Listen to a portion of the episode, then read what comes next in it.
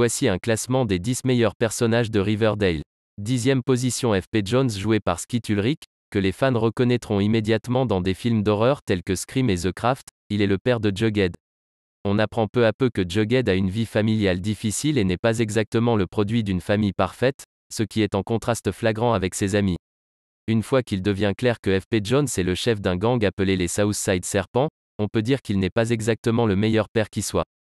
Neuvième position Alice Cooper parfois, il n'y a rien de mieux qu'une figure maternelle vraiment froide, et c'est ce qu'Alice Cooper apporte à la série pour adolescents.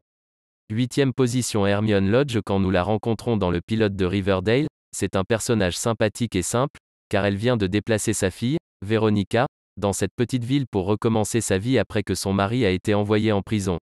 Septième position Archie Andrews Il est difficile d'imaginer un personnage plus classique, ou plus aimé, qu'Archie Andrews. Dans la série de bandes dessinées que beaucoup d'entre nous ont grandi en lisant, la rousse aux taches de rousseur est un bon gars qui est souvent déchiré entre ses deux intérêts amoureux infâmes, et il ne peut s'empêcher d'aimer Veronica, tout en appréciant l'attention qu'il reçoit de Betty, aussi. Sixième position Josie McCoy Josie et les Pussycats sont un élément de base de l'univers de la bande dessinée Archie et un ajout impressionnant à Riverdale. Josie McCoy prend la sixième place ici, car elle est un personnage confiant et inspirant. Cinquième position Fred Andrews Les fans de TV étaient excités quand il a été annoncé que Luke Perry jouerait Fred Andrews sur Riverdale.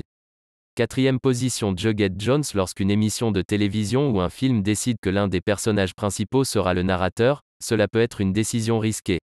Parfois ça marche et parfois ça marche à contre-courant. Ici, avec Jughead, ça a super bien marché.